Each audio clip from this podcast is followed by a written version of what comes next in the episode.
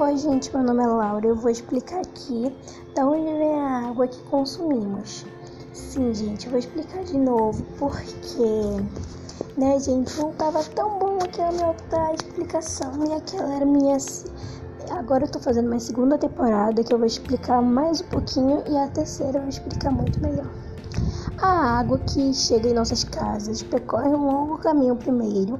Ela é captada de um manancial ou corpo hídrico depois é levado através de doutorais até uma ETA, estação de tratamento de água, onde passará por um processo de várias etapas no tratamento. Espero que você tenha entendido e tchau!